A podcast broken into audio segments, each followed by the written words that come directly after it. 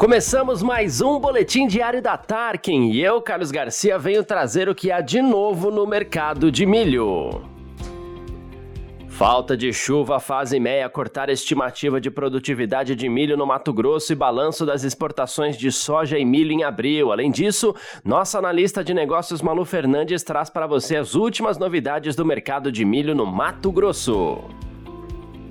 Relatório do Instituto Mato Grossense de Economia Agropecuária mostrou que a produtividade das lavouras de milho em Mato Grosso sentiram os efeitos da redução no volume de chuvas. Os indicadores mostram que a produtividade média no estado ficou em 103,80 sacas por hectare, uma queda de 3,26% ante ao último levantamento. Mesmo com um clima desfavorável, a perspectiva é de que nas regiões onde grande parte da safra foi plantada entre janeiro e fevereiro, considerada a janela ideal de plantio, o impacto impacto produtivo da estiagem seja menor. Já as regiões centro-sul e oeste do estado são as que mais deverão sofrer com escassez hídrica. Elas já apresentam uma redução de produtividade em 6,43% e 4,23%, respectivamente, se comparado com o relatório passado.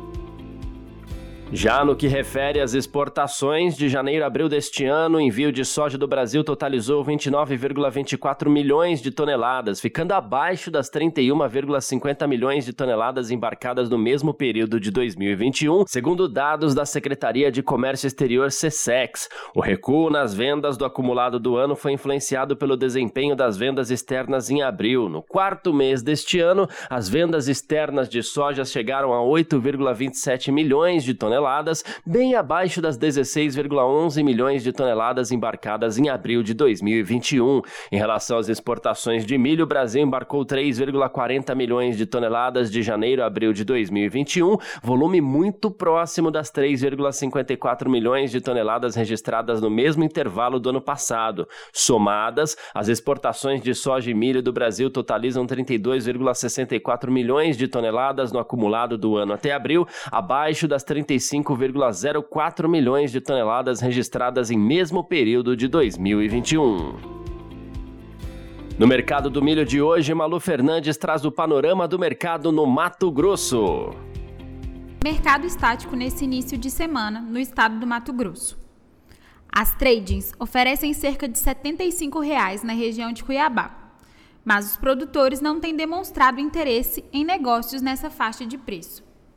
Nessa região e na, regi na região de Rondonópolis e Primavera do Leste, os vendedores se mantêm firmes e abertos a negócios apenas a partir dos 80 reais por saca. Os mesmos 80 reais são pedidos em milho disponível em Lucas do Rio Verde.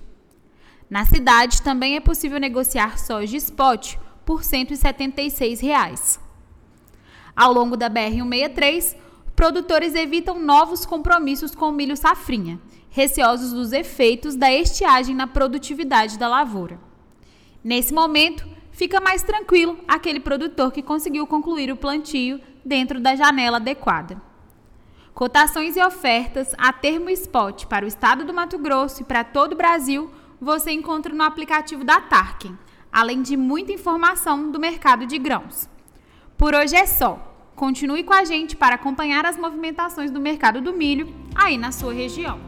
Terminamos mais um boletim diário da Tarkin. Acesse nosso blog e baixe o aplicativo para ficar atualizado com as principais notícias do mercado de grãos. Obrigado e ótimos negócios!